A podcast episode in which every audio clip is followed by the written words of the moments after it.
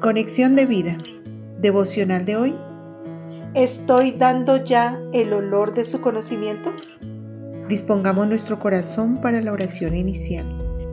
Padre amado, con corazón sencillo quiero acercarme a ti, despojándome de todo engaño y de toda prepotencia de mi conocimiento humano. Quiero revestirme del olor de tu conocimiento, el que me lleva siempre en triunfo en Cristo Jesús, mi Señor Quiero ser de olor fragante para ti. Amén. Ahora leamos la palabra de Dios. Primera de Corintios capítulo 3 versículos 18 al 20. Nadie se engañe a sí mismo. Si alguno entre vosotros se cree sabio en este siglo, hágase ignorante para que llegue a ser sabio. Porque la sabiduría de este mundo es insensatez para con Dios, pues escrito está, él prende a los sabios en la astucia de ellos. Y otra vez, el Señor conoce los pensamientos de los sabios que son vanos. La reflexión de hoy nos dice, de acuerdo a esta palabra, la sabiduría de la humanidad es necia para Dios, pues muchos creen entender y explicar a Dios fuera de su palabra y solo se han quedado en suposiciones y teorías. La Biblia dice, mas a Dios gracias, el cual nos lleva siempre en triunfo en Cristo Jesús y por medio de nosotros manifiesta en todo lugar el olor de su conocimiento. Segunda de Corintios 2.14. Pablo habla de un olor que no se percibe con el olfato natural.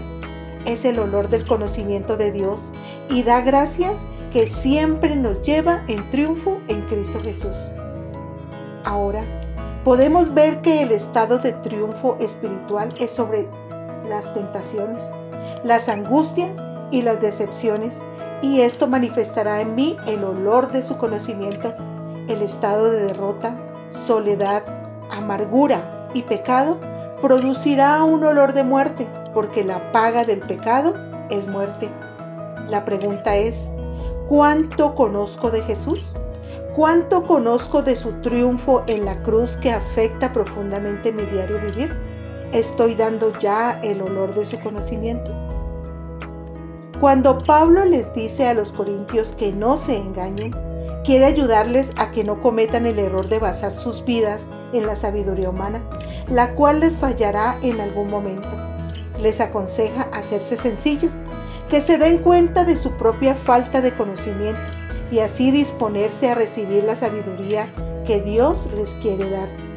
Pablo repite esto una y otra vez, porque la sabiduría de este mundo es necedad para con Dios. Primera de Corintios 3:19.